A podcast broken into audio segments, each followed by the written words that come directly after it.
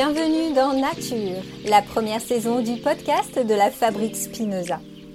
L'Observatoire Spinoza, la branche recherche de la Fabrique Spinoza, publie une étude intitulée Nature, santé et engagement vers une nouvelle approche de la transformation écologique.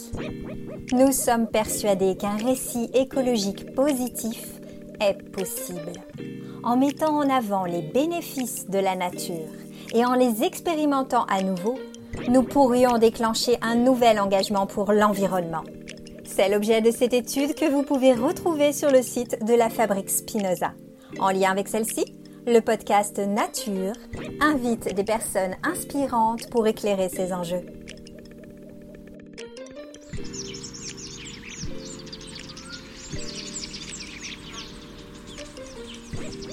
Bonjour, je me présente, je suis Audrey Berthet, coach en épanouissement personnel et professionnel et organisatrice de retraite en silence pour permettre une reconnexion à soi, au vivant et un ressourcement profond et durable.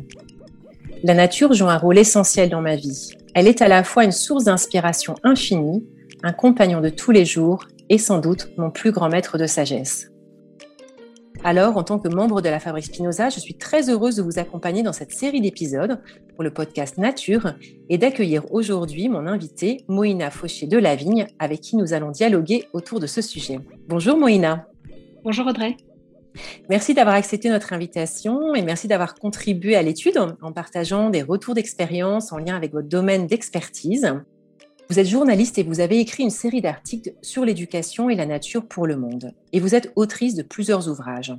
L'enfant dans la nature, coécrit avec Mathieu Chéreau aux éditions Fayard, et votre dernier ouvrage, sorti l'année dernière, Emmener les enfants dehors, avec Christelle Ferjou aux éditions Robert Laffont. Vous plaidez pour remettre la nature au cœur de l'éducation en mettant en avant à quel point elle est essentielle au bon développement et à l'épanouissement des enfants. Et vous en faites une question de santé publique. Vous êtes très engagé autour de ce sujet et vous menez notamment des actions en vue d'encourager les enseignants à sortir les enfants. Et on peut citer également votre participation au lancement de l'action citoyenne Classe dehors.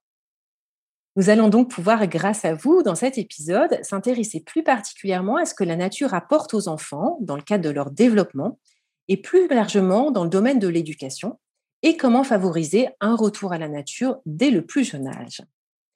Mais tout d'abord, comme nous aimons le faire avec chacun de nos invités, j'ai envie de vous demander quelle est votre définition de la nature en quelques mots? Alors, ce, terme de nature, euh, de la nature, c'est un terme un peu étrange euh, parce que quelque part, euh, on, a, on a fait un livre qui s'appelle L'enfant dans la nature, mais la nature, c'est, ça veut rien dire. Quelque part, c'est nous, nous l'humain fait partie de la nature. On peut il faut arrêter de dire qu'il y a la nature d'un côté et qui est étrangère à l'homme. Et je pense que c'est important de réaliser à quel point euh, il y a une interdépendance entre les humains et les autres êtres vivants et que tout ça fait partie de la nature, mmh. humain compris. Mmh. Donc c'est euh, oui, c'est l'homme qui fait partie de la nature et tout ça c'est un ensemble, pas de distinction entre les deux champs. J'aimerais aussi, euh, peut-être avant qu'on rentre plus dans le vif du sujet, de faire un état des lieux. Euh, un, état des lieux sur euh, le lien qu'entretiennent les, enfants avec la nature et peut-être aussi en termes de sédentarité, parce que je crois que ça a pas mal évolué ces dernières années. Quel est le quel est l'état des lieux aujourd'hui? L'état des lieux est pas brillant. on peut citer par exemple, on en avait beaucoup entendu parler il y a quelques années, il y avait une étude qui avait été menée et on a vu que les capacités cardiovasculaires des enfants ont diminué d'un quart en 40 ans. Euh, et ça a été validé euh, par des cardiologues français aussi. Euh, et ça, depuis, ça s'est pas du tout amélioré. ça, c'était une enquête de 2016. en 2015, il y avait une enquête de l'INVS, l'ancien Santé publique France, qui montrait qu'il y avait un enfant sur quatre qui ne jouait jamais dehors en semaine et que c'était un problème par rapport à l'activité physique. Il y a des choses qu'il fallait mettre en place et qu'il ne s'est pas passé grand-chose depuis et que et surtout la sédentarité s'est largement empirée depuis le premier confinement. Il y a il y a notamment une étude qui était sortie euh, de l'ONAPS, donc avec un état des lieux de l'activité physique et de la sédentarité des enfants et des adolescents qui a été publiée en janvier, qui était assez catastrophique. On se rendait compte que on était avant à 80% des enfants qui ne respectaient pas les recommandations euh, d'activité physique quotidienne de l'OMS. Et là, on est passé à 95% des enfants de 5 à 11 ans qui ne respectent pas ces recommandations. Et encore plus récemment, il y a un article du Monde qui est sorti le 28 juin qui citait une étude qui, a été menée dans l'Allier et dans le Puy-de-Dôme auprès de 90 enfants de CE1 et CE2 et qui indique que les confinements ont eu un fort impact sur leur poids et leur souffle et aussi sur leur capacité cognitive qui aurait baissé de 40%. Euh, donc, c'est des résultats qui confirment euh, le premier rapport qu'avait sorti le NAPS et qui sont encore plus. On pensait que ça allait être mauvais et c'est encore plus mauvais que ce qu'on pensait. Donc, il y a vraiment une urgence à inverser cette tendance-là. Mmh, euh, ça, c'est par rapport à la, santé, à la sédentarité et, et par rapport au lien à la nature, parce que c'est aussi un petit peu lié, parce que aujourd'hui, les enfants, ils vivent à l'intérieur. Et ça, euh, c'est le cas aussi bien en ville qu'en milieu rural. Un phénomène, ça n'a pas toujours été le cas, c'est un phénomène qui date d'une trentaine d'années. Et donc, ces enfants qui sont rentrés à l'intérieur, ils sont aussi moins mobiles et moins en activité, parce qu'ils jouent aussi moins dehors. Euh, donc, donc c'est lié à la sédentarité, mais en plus de ça, ils ne connaissent plus la nature. Et par exemple, il y a une étude qui est une enquête qui a été faite en 2013 qui montrait qu'il y a un tiers des enfants de 8 à 12 ans qui ne reconnaissent pas une figue, d'une courgette ou d'un poireau. Ils n'ont juste absolument aucune idée. Et en plus de ça, euh, ils n'osent plus, enfin la nature leur fait peur parce que comme ils sont tellement peu en contact avec elle, il y en a beaucoup qui n'osent pas euh, mettre un pied nu dans l'herbe euh, ou, être en contact avec quoi que ce soit parce qu'ils ne connaissent tellement pas que ça leur fait peur parce que c'est une menace. Et donc il y a par exemple des enseignants même en, en, en, seconde au, lycée donc et qui faisaient des, des séances de classe dehors avec des élèves de seconde et qui, qui racontaient qu'en seconde aussi, il y avait des grands gaillards de 15 ans, ils n'osaient pas poser un pied nu dans l'herbe parce que ça leur paraissait trop dangereux. Donc ça veut dire qu'ils ne touchent pas le sol. Euh, par rapport à ça, il y a le philosophe Baptiste Morisot notamment et d'autres aussi euh, qui s'inquiètent de ces êtres qui sont coupés de l'expérience sensible, qui sont coupés de la mmh. nature et dont l'univers est appauvri, étriqué. Et donc, il parle de crise de sensibilité. Oui. En fait, les, les, besoins n'ont pas changé, mais leur environnement a changé des enfants. Donc, ils vivent dans des lieux qui sont contraints, ils manquent d'espace, ils manquent de calme, ils manquent de temps. Donc là, il faut absolument qu'on leur offre un environnement qui soit adapté à leurs besoins, qui soit favorable à la découverte, au jeu, à l'éveil des sens, par des expériences directes. Et ça, on va pouvoir en reparler parce que je vous inviterai justement à émettre des recommandations à, un moment de, notre échange parce que c'est vraiment important aussi pour euh, montrer qu'il existe tout un tas de, solutions et de possibilités pour euh, se reconnecter à la nature et, c'est tout l'objet de, l'étude à laquelle vous avez participé. Euh, on, sait aujourd'hui que la nature, elle est bénéfique pour l'homme, l'homme avec un grand H et je pense à l'homme adulte en disant ça car c'est les, interviews qu'on a menées jusqu'à jusqu'à maintenant ont particulièrement, euh, plus particulièrement exploré euh, l'impact que ça avait sur, sur les adultes, les bienfaits sur les adultes. Mais votre champ de recherche, comme je le disais en introduction, il se situe au niveau de l'enfant. Et il met notamment en avant que le besoin de la nature est essentiel dès la naissance. Euh, en, quoi est-ce important pour l'enfant d'être au contact de la nature dès, dès son plus jeune âge? Alors, les, les enfants euh, donc en fait, les, études que vous citiez tout à l'heure, c'est il y a des études qui ont effectivement beaucoup d'études qui ont été faites sur les adultes. C'est vraiment un champ de recherche qui se développe depuis plusieurs décennies déjà, qui, commence à être de plus en plus solide. Euh, et ces études, elles ont été faites sur les adultes, mais elles ont aussi été faites plus récemment sur des enfants et encore plus récemment sur des tout jeunes enfants. Il y a encore peu de, données sur les tout jeunes enfants, mais ça commence. Et sur les enfants, on commence à avoir euh, on commence à avoir des données vraiment solides et il y a eu des premières revues systématiques qui ont été faites aussi euh, et publiées ces dernières années en 2018, 2019, 2020. Là, ça s'enchaîne. Euh, donc, elles ont notamment montré euh, l'effet positif sur la résilience, ces revues systématiques, donc des choses vraiment solides, sur la résilience, sur l'estime de soi, sur la réduction du stress, les troubles de l'attention, les performances cognitives et académiques, et l'activité physique plus élevée qu'on évoquait tout à l'heure. Parmi les éléments prouvés, par une revue systématique de 2020, qui était une revue systématique qui avait été faite sur l'impact du jeu libre en nature sur les enfants de 2 à 12 ans. Donc, en plus du développement moteur et de l'effet sur le développement cognitif qui sont validés, il y avait aussi un intérêt fort sur, par rapport à l'imagination, par rapport à la créativité, par rapport au langage et la coopération.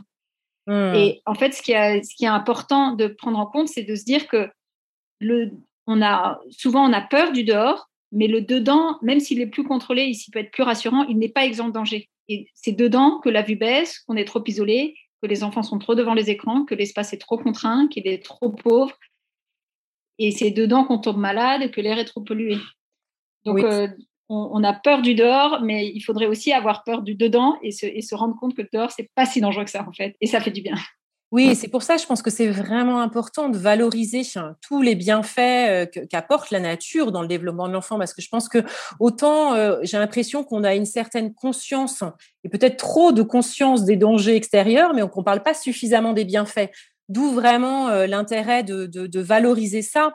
et, dans ce que vous dites, il y, a, vraiment des apports en termes de développement à différents niveaux, niveau cognitif. Euh, niveau psychique aussi et, niveau euh, physique. C'est vraiment dans ces trois, trois dimensions-là que ça se, que ça se joue. Sur toutes les dimensions de l'enfant? Oui, oui. Je, crois que vous dites que, euh, que, la qualité de l'environnement de vie que nous offrons pendant les mille premiers jours de vie de l'enfant est vraiment importante. oui, effectivement, on a une responsabilité sur, sur l'environnement qu'on offre aux enfants parce que la, la qualité de l'environnement fait euh, rend possible des expériences. Si, euh, comme aujourd'hui, euh, dans la plupart des espaces de petite enfance, dans les structures, il y a un espace extérieur qui est très pauvre. Mmh. et donc, alors que si on a un espace extérieur qui est riche, qui offre des possibilités de développer ses sens, de creuser, de, de faire de l'équilibre, de se cacher, etc., on, offre beaucoup plus de possibilités et beaucoup plus de richesse d'expérience. Et mmh. c'est indispensable pour bien développer ses sens. Et les sens, on en a plusieurs. Oui, c'est ça, c'est que la, la, nature nous permet vraiment euh, de, nous relier à nos sens, de stimuler nos sens. Et ça, c'est important pour l'éveil de, l'enfant.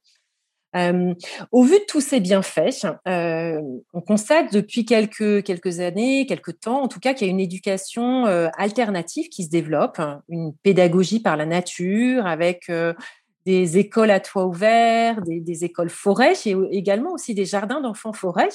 Est-ce que vous pouvez nous en parler? Parce que je crois que c'est peut-être pas encore très connu en France notamment, et nous dire aussi quelles sont les, grandes caractéristiques de ces pédagogies alternatives? Euh, Alors pour moi, il y a deux choses. Il y a, il y a et des écoles en forêt qui se développent de plus en plus, et ça c'est partout dans le monde, et ça commence aussi en France, même si on est en retard. Il y a un, on, s'y met euh, récemment, mais on s'y met de plus en plus. Mais après, ce n'est pas que quelque chose d'alternatif pour moi.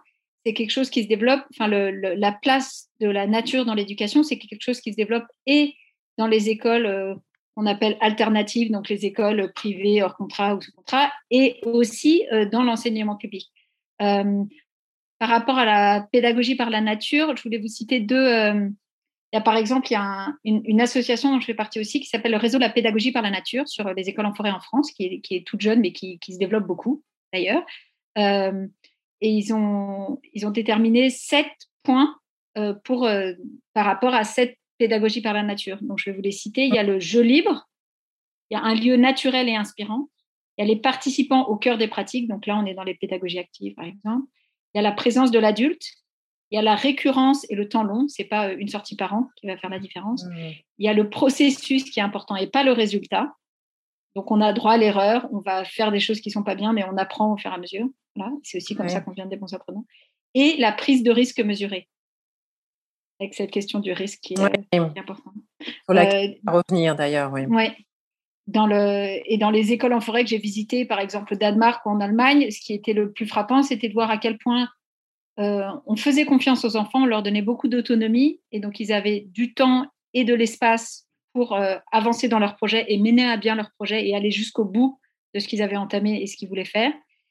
Euh, et cette, prise de risque mesurée, je l'ai complètement vu aussi là-bas, avec un cadre qui est posé, qui permet de prendre des risques mesurés, mais qui permet de faire des choses. Et donc, c'est penser comment on peut permettre de faire des choses pour que les enfants puissent puissent euh, mener leur projet plutôt que de mmh. se dire euh, on va essayer d'avoir un risque zéro qui n'existe pas. Et quand on cherche le risque zéro, on interdit à peu près tout et on enlève beaucoup d'opportunités d'apprentissage et de joie et de jeu euh, qui sont qui est très problématique. un enfant aujourd'hui qui peut pas sauter dans les flaques parce que c'est sale, qui peut pas grimper à un arbre, qui peut voilà, qui peut rien faire de tout ça, c'est un problème. Mmh. C'est pas juste un problème dans nos têtes, c'est aussi un problème dans leur corps, et c'est un vrai problème pour leur développement on se coupe de beaucoup de, bénéfices, en fait, finalement. Euh.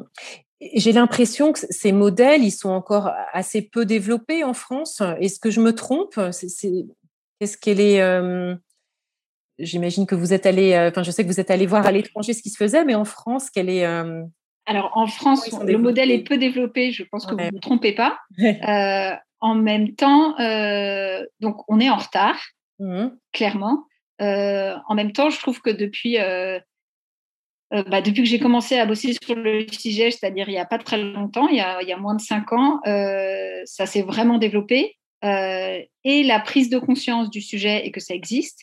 Et, euh, et les écoles, les projets d'école en forêt, etc., il y en a vraiment de plus en plus. Mmh. Et aussi le, le, le, fait que ça soit présent aussi, que qu'il y ait des enseignants qui mettent en place des pratiques de classe dehors régulières, donc ils vont sortir une fois par semaine dans un lieu de nature de proximité à côté de leur école, que ce soit en milieu rural ou en pleine ville.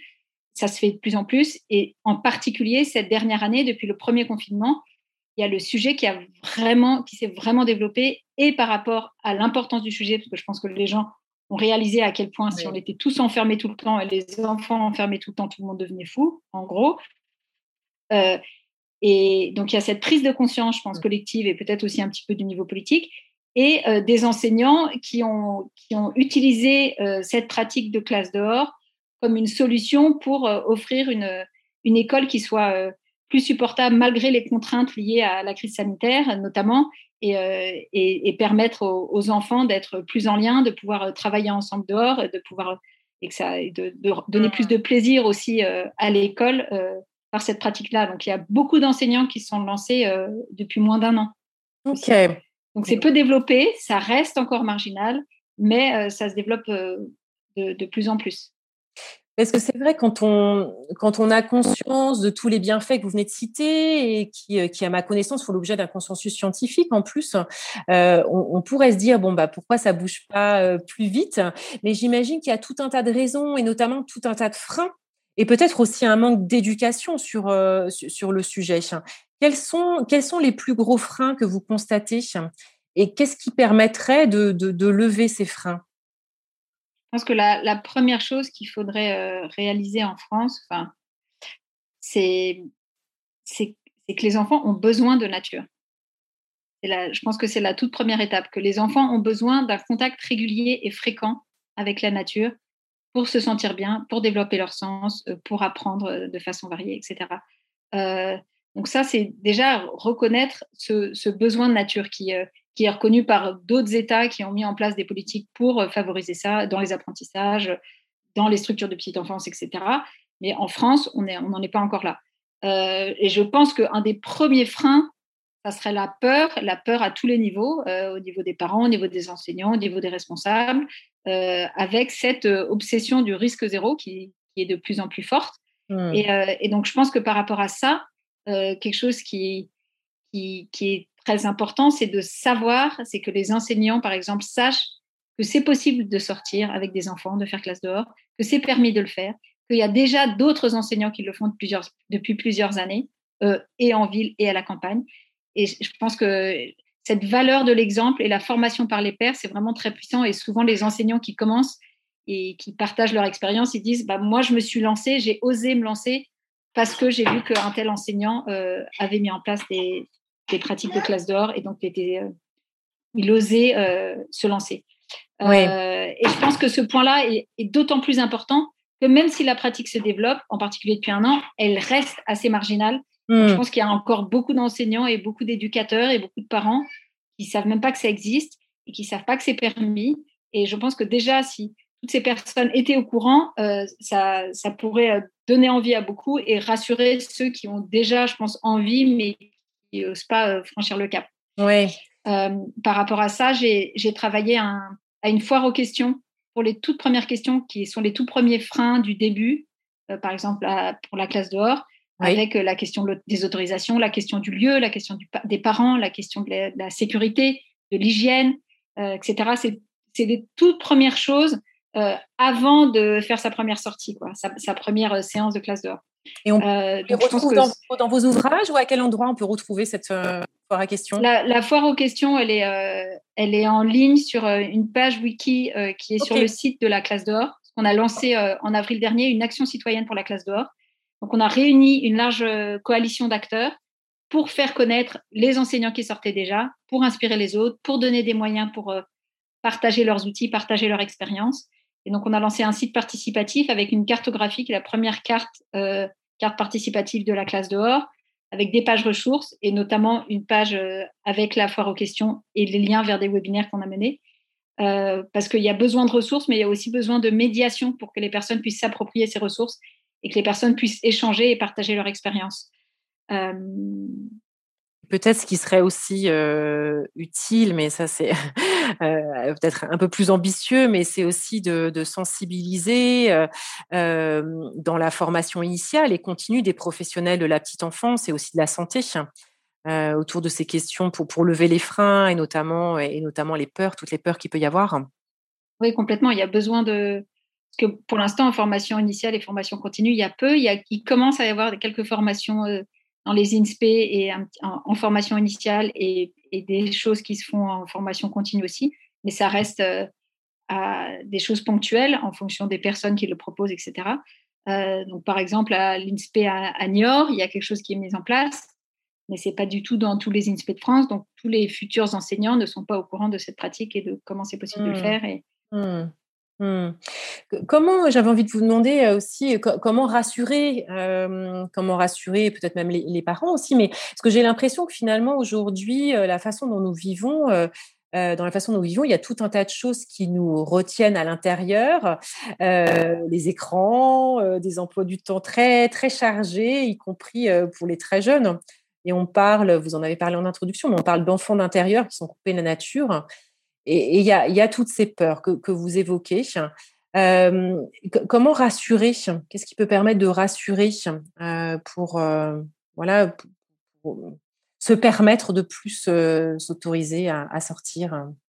Bah, je pense que en tant que parent ou éducateur en général, c'est important de, de se questionner sur ses peurs, qui sont mmh. des peurs qui sont très généralisées, mais qui sont nos peurs à nous. Moi, quand ma fille a commencé à faire du vélo, j'avais peur qu'elle tombe.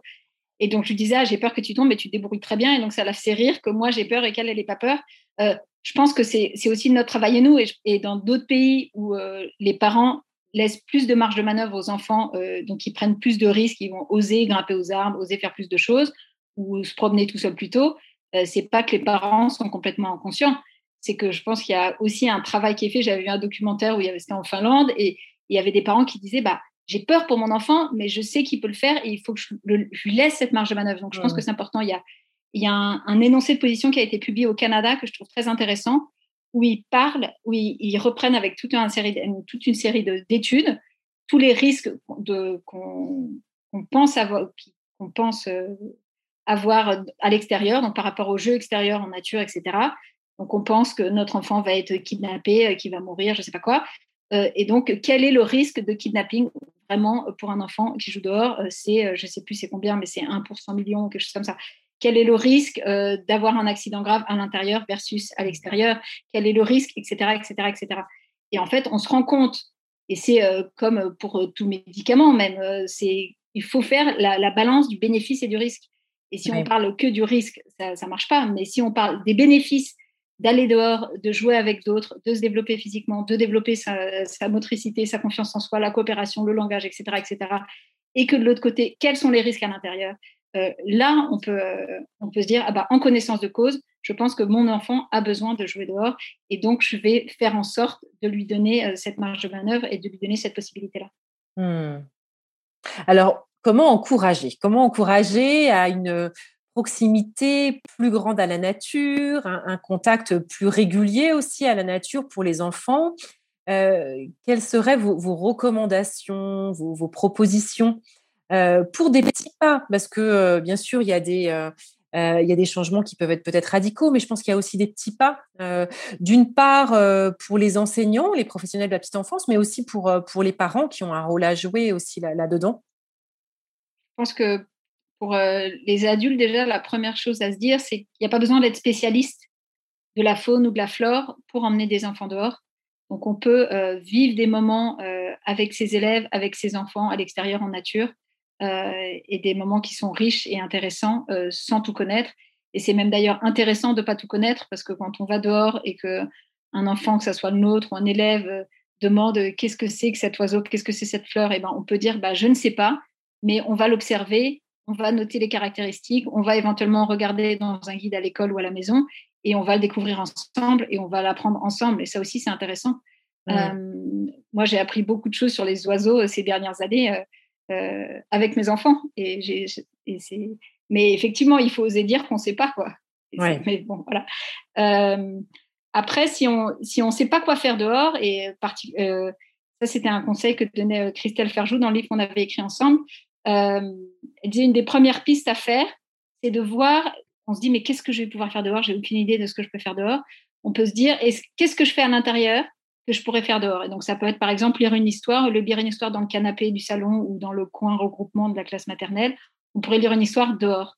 Donc si on se met sous un arbre, dans l'herbe, dans la mmh. forêt ou je sais pas quoi, le fait, rien que le fait d'être dans un endroit différent, lire l'histoire, l'histoire on va la vivre différemment, on va l'entendre différemment. Donc ça, ça peut être un, tout petit pas, par exemple. Oui, euh, après, par rapport aux parents, je pense que ce qui est important, c'est de se dire est-ce que euh, est-ce qu'on ne pourrait pas prévoir un petit temps dans la semaine euh, comme une activité, quoi, comme une activité. on peut faire du piano, du théâtre, du judo, ou je sais pas quoi. On pourrait avoir une activité, un temps de nature chaque semaine. Ça pourrait être ça aussi. Ça peut être déjà, surtout pour les enfants très jeunes, avoir une tenue pour pouvoir jouer vraiment dehors. Euh, au Danemark, il y avait une chercheuse qui me disait c'est fou en France, vos enfants, vous les habillez, ils sont habillés comme des adultes, ils peuvent pas jouer en fait. Hmm. Et effectivement, un enfant qui a des bottes, qui a un pantalon kawaii, qui a un imperméable, eh ben, il peut jouer dehors, il peut jouer dehors même quand il pleut, et ça devient très très intéressant, et ça devient un jeu beaucoup plus riche. Euh, donc je pense que déjà, acheter un pantalon kawaii ou des bottes à son enfant, c'est un premier petit pas qui est vraiment intéressant. Hmm. Euh, et par exemple, il y a l'astrophysicien Hubert Reeves on, lui avait demandé une fois, euh, pour vous, quel, euh, quel conseil vous donneriez pour, que, euh, pour aider à ce que les enfants développent une conscience environnementale? Et ce qu'il avait répondu, ça m'a beaucoup plu. Il disait, je dirais une chose que je dis souvent aux parents, amenez vos enfants dans la nature, les enfants sentent ce que les parents aiment, en précisant ce n'est pas la peine de leur faire des discours. Des discours et la moralité ne sont pas la bonne solution. Il s'agit de montrer un intérêt affectif, pas que mental. Mmh se sentir bien dehors, passer des moments, des moments d'expérience esthétique partagée, regarder la lumière, écouter le bruit dans les arbres, etc., du vent. Il y a plein de possibilités et c'est peut-être juste ralentir et prendre ces petits temps ou même juste euh, quand on dépose son enfant à la crèche, euh, y aller euh, en marchant et que son enfant marche aussi et voir les plantes qu'il y a sur le bord du trottoir. ça peut être très très simple aussi. un autre petit exemple, ça peut être dans n'importe quelle balade, on peut aussi euh, cueillir des choses, grignoter des choses pour faire de la tisane, pour faire. Euh, par exemple, euh, au printemps, on peut cueillir des orties. Faire des orties, c'est très amusant d'apprendre à les cueillir sans se piquer les doigts. On peut mmh. faire des petits sandwichs de lutin, on peut les manger comme ça, ou on peut faire. après, on peut les cuisiner si on veut, mais. mais les mûres l'été, je pense qu'on est nombreux à avoir des souvenirs de cueillette de mûres et qu'on mange directement l'été. C'est tous ces plaisirs-là, c'est des choses qui sont vraiment euh, riche à partager euh, avec ses enfants ou avec ses élèves. Oui, c'est renouer. Je crois que j'avais lu ça dans un de vos ouvrages. C'est aussi renouer avec le jeu, euh, s'amuser ensemble, une activité qu'on peut faire avec ses enfants. Et puis, j'ai l'impression aussi que bah, les, parents, les adultes accompagnent les enfants au parc et puis que les enfants ils peuvent nous permettre de renouer grâce à cette sortie avec l'émerveillement que peut susciter la nature. Euh, qui, éveille nos, euh, qui éveille, réveille nos, nos cinq sens. Donc c'est du gagnant-gagnant aussi. Et euh, je pense que les enfants ont vraiment cette capacité à, à nous, nous apprendre à nous, nous émerveiller de nouveau. Et à être dans l'instant présent. Et être dans l'instant présent. Observer être dans l'instant présent, oui, s'arrêter. Ouais, ouais. Et, Par rapport à ça, il y, a, il y a Rachel Carson, la biologiste américaine aussi, qui, qui l'exprimait très bien. Euh, elle a fait un ouvrage qui s'appelle Aider votre enfant à s'émerveiller. Mmh. Euh, et, donc déjà à l'époque, ça c'était dans les années 60, elle encourageait les parents à emmener les enfants dehors. Euh, et, pour elle, elle disait il faut qu'ils soient accompagnés d'au moins un adulte avec qui partager cette expérience pour, que, pour découvrir à nouveau la joie, l'excitation et le mystère du monde dans lequel nous vivons. Mmh. je pense que ces expériences de joie et d'émerveillement qu'on peut vivre, qu'un enfant peut vivre, c'est c'est quelque chose de vraiment fondateur pour sa personnalité, pour sa sensibilité, sa compréhension du monde et son rapport aux autres. Et je pense que ces éléments-là, euh, il, faut, euh, il faut les permettre, permettre qu'ils adviennent. Oui. L'enfant puisse les vivre. L'enfant, puis l'adulte qui peut avoir perdu son, son émerveillement aussi. Donc, je pense que l'enfant, il peut ouais, nous accompagner là-dedans pour renouer avec ça. vous parliez aussi des vêtements. J'avais j'avais lu, je crois que c'est dans vos articles, vous disiez il n'y a pas de mauvais temps, il n'y a que des mauvais vêtements. Je sais c'est qui disiez ça. Ça, c'est pas de moi, c'est un, un, espèce de proverbe, on ne sait pas exactement d'où ça sort, mais qui est cité par beaucoup d'écoles en forêt. Mmh. Et qui est vraiment très juste parce qu'en France, on va se dire tout de suite Ah ben, on ne peut pas aller dehors parce qu'en France, il pleut. Mais mmh. en fait, l'école dehors, elle se fait beaucoup dans les pays scandinaves où le climat est beaucoup moins doux euh, qu'en France, où elle se fait au Canada, où on voit une série de vidéos d'enseignants qui font classe dehors euh, et les enfants, ils sont en combi de ski. Et, mmh. euh, et l'enseignante demande il fait froid aujourd'hui et dit ah bah non il fait pas froid parce qu'il fait que moins 5 degrés quoi mmh. c'est tout à fait relatif ouais donc par contre, il faut un bon équipement c'est ça c'est ça donc ça peut être dans des dans les dans les petits pas justement de, bien s'équiper pour pouvoir pour pouvoir sortir partout partout temps je disais en introduction que c'est pour vous une question de santé publique. Et est-ce que vous avez, alors est-ce qu'il existe des préconisations nationales aujourd'hui et, comment, comment sensibiliser les pouvoirs publics autour de ce sujet pour qu'ils, pour qu'ils prennent position, peut-être plus position? Alors pour l'instant, l'État en France, il aide peu. L'école, elle se fait à peu près que dedans. Les centres de loisirs, c'est à peu près dedans. Les cours de récréation, elles sont la plupart du temps goudronnées, etc. etc. Euh, donc, je pense que là, la, première étape où on est encore, c'est faire en sorte que l'intérêt, le besoin, euh, c'est pas juste l'intérêt, c'est le besoin de nature qui soit vraiment reconnu et qui soit reconnu au, plus haut niveau. on a, bah là, depuis, avec le Covid, on a eu au fur et à mesure, euh, le ministère de l'Éducation nationale qui commençait à dire que c'était intéressant de sortir pour des questions sanitaires. Euh, et là, en avril, pour la première fois, euh, un mail a été envoyé à tous les enseignants où le ministre de l'Éducation nationale validait, encourageait la pratique de la classe dehors et validait son intérêt sur le plan sanitaire et sur le plan éducatif. donc, c'est une pratique qui est maintenant reconnue au plus haut niveau de l'éducation nationale. Mais après, c'est pas c'est pas que au niveau de l'éducation nationale qu'il faut que ça soit fait, parce que c'est quelque chose qui est, euh, c'est l'éducation nationale, c'est la santé, c'est la petite enfance, c'est au niveau des ministères, c'est au niveau des collectivités aussi. Euh, et je pense qu'il faut, vu, tout ce qu'on sait, et à quel point c'est prouvé tous les bienfaits que ça a, ces expériences de nature, et vu qu'on sait à quel point les enfants aujourd'hui sont coupés de ces expériences de nature, et à quel point ils sont trop sédentaires et qu'ils en ont besoin, euh, il faut vraiment faire en sorte que tous les enfants puissent en profiter et que ce soit même les enfants, euh, en particulier les enfants euh, en France, il y a un tiers des enfants qui partent jamais en vacances, donc ils quittent pas leur quartier de l'année. Et donc ces enfants-là, le seul contact qu'ils ont avec la nature, c'est la nature de proximité, c'est la nature qu'ils ont à l'école, c'est la nature qu'ils ont dans le centre de loisirs, euh, c'est la nature dans les rues d'à côté. Mmh. donc qu'est-ce qu'on leur offre à ces enfants-là, au tiers des enfants en France qui bougent jamais quoi. donc ça, pour moi, c'est la première étape, c'est reconnaître ce besoin de nature après, ça peut être le reconnaître aussi dans les programmes scolaires. Euh, en Écosse, depuis 2010, c'est noté dans les programmes scolaires pour les enfants de 3-18 ans, dans le curriculum, qu'il faut varier les espaces d'apprentissage. Il faut aussi apprendre dehors, apprendre dans la nature, par la nature, etc. Et donc, il y a des formations qui sont mises en place pour euh, que les enseignants puissent aussi mener des apprentissages à l'extérieur, etc. donc, il y a tout un volet tout un volet aussi et de reconnaissance et ensuite de formation. Il faut, euh, après reconnaître ce besoin de nature, il faut qu'il soit, euh, pour encourager concrètement les pratiques. Ça ne suffit pas de dire euh, c'est bien de le faire. Il faut donner les moyens aux, enseignants, aux éducateurs, aux parents pour qu'ils puissent le faire, pour que les enfants puissent vivre ces expériences de nature. sachant que, quand même, il ne faut, faut pas oublier ça, c'est que le, le passer du temps en nature, euh, dans une nature euh, sans, être obligé d'aller dans une grande forêt, c'est quelque chose qui est en fait assez peu coûteux. Euh, ça peut être d'aller dans le square d'à côté, aller dans un parc pas trop loin. donc c'est quelque chose qui peut être mis en place. Il, y a, il peut y avoir un budget de formation et d'accompagnement pour les éducateurs, des choses comme ça. Il peut y avoir aussi après un aménagement. Mais c'est quelque chose qui est faisable et qui est faisable même à court terme. Donc ça, on peut le faire assez rapidement.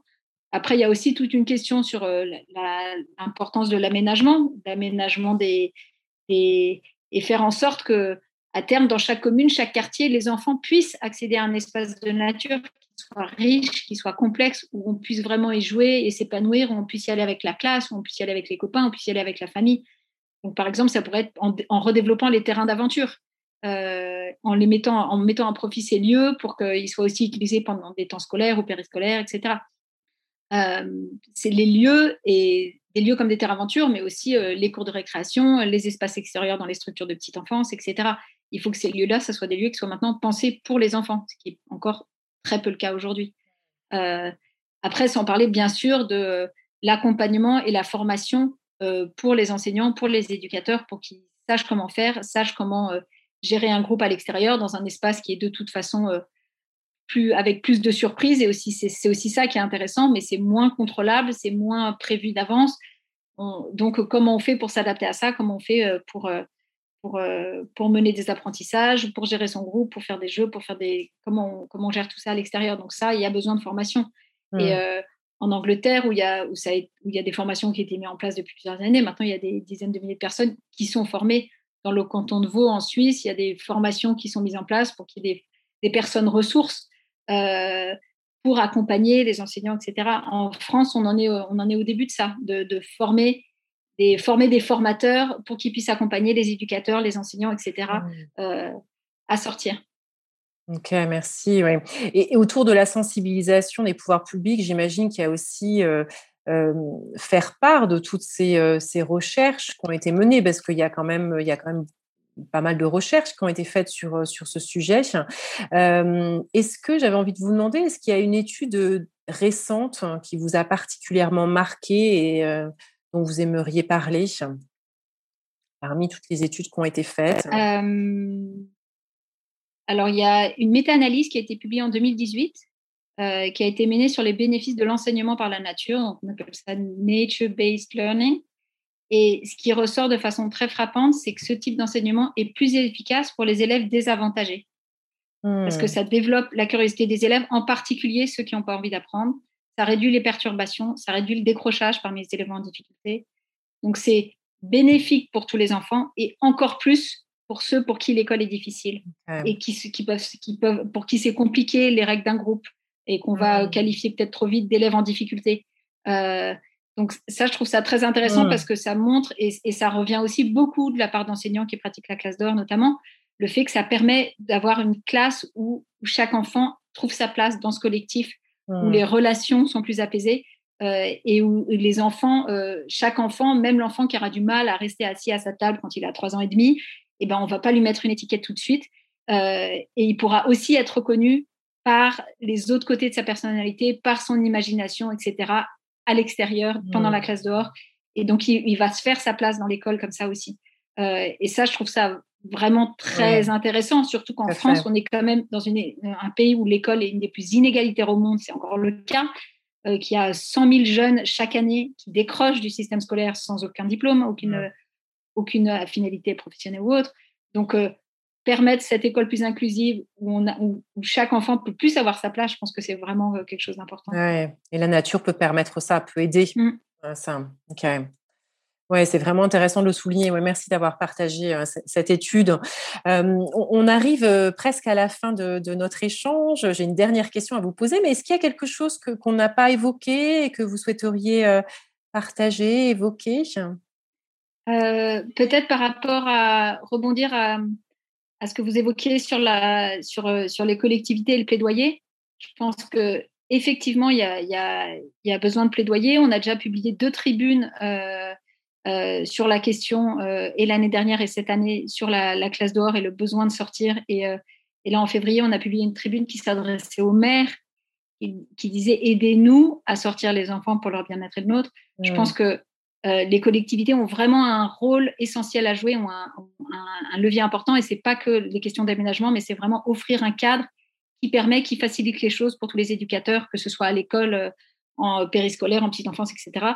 Euh, et par rapport à ça, je pense qu'il y, a vraiment quelque chose qui est en train de se passer. Il y a beaucoup de collectivités maintenant qui sont en train de, de repenser les cours de récréation avec les cours Oasis à Paris. Maintenant, il y a beaucoup d'autres collectivités qui, qui font des cours euh, Oasis ou autres, mais des cours qui soient plus adaptés aux enfants, qui soient plus naturels, plus intéressants, plus, euh, Et, et, on a fait, et dans le cadre de l'action Classe d'Or, on a co-organisé avec deux associations de collectivités un webinaire pour les collectivités où il y avait 50 mmh. villes qui étaient représentées, des directeurs de l'éducation des villes, des élus, etc., de, de, de, villes de toute taille en France, dont Bordeaux, Lyon, Marseille, etc.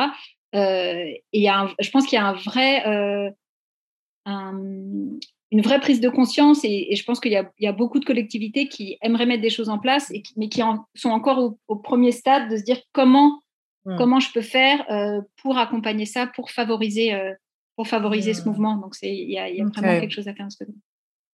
Merci. Euh, alors, on aime bien terminer par un rêve on pose cette même question à, tous nos intervenants. Quel, est votre rêve pour un monde plus connecté à la nature euh, pour les enfants, j'imagine, mais peut-être aussi pour les adultes, et, peut-être un monde plus écologique aussi? Moi, ce dont je rêve, ça serait que chaque enfant puisse vivre des expériences de nature régulières et fréquentes dès sa naissance. Euh, et cela, quel que soit le lieu où il habite, quelle que soit sa famille, quels que soient les moyens économiques, quelle que soit son école, quelle que soit la crèche où il va, quel que soit son département, quel que soit euh, l'inspecteur de la circonscription euh, que, qui puisse plus interdire euh, de faire classe dehors. et je pense que ça, ça fera du bien et aux enfants qui iront mieux et aussi à tous les adultes qui accompagneront les enfants dehors et après les parents, parce que les enfants, ils sortiront avec leurs enseignants, etc. Et donc, ils vont emmener, et ça, ça arrive déjà. Il y a des, il y a beaucoup d'enseignants qui disent ça, que, les, vu qu'ils font classe d'or, après, il y a les, enfants qui demandent à leurs parents, viens, on va aller à côté, euh, t'emmène le week-end. Et, euh, et, donc, ça permet de, de, retoucher terre, tous. Je pense que ça, on en a besoin. Et, et je pense que en plus de faire du bien, ça pourra aussi, c'est pas l'objectif, mais ça pourra aussi favoriser le rééquilibrage de notre relation à la nature. Mmh. Un plus bel avenir. Merci. Merci beaucoup, Moïna, pour, euh, pour cet échange inspirant et tout ce que vous avez partagé. Euh, je retiens qu'offrir un accès régulier à la nature, aux tout petits et aux plus grands, est c'est un véritable levier pour, euh, pour l'épanouissement, le bien-être, la santé. Il est vraiment important de continuer à, éduquer, de communiquer autour de ce sujet auprès des professionnels, des parents, des pouvoirs publics, car il existe tout un tas de solutions possibles et accessibles. Merci beaucoup, euh, Moïna. Euh, merci également à nos auditeurs et auditrices de nous avoir suivis. Je vous rappelle que vous pouvez trouver et télécharger gratuitement l'étude Nature, santé et engagement vers une nouvelle approche de la transition écologique sur le site de la Fabrique Spinoza. À bientôt pour un nouvel épisode.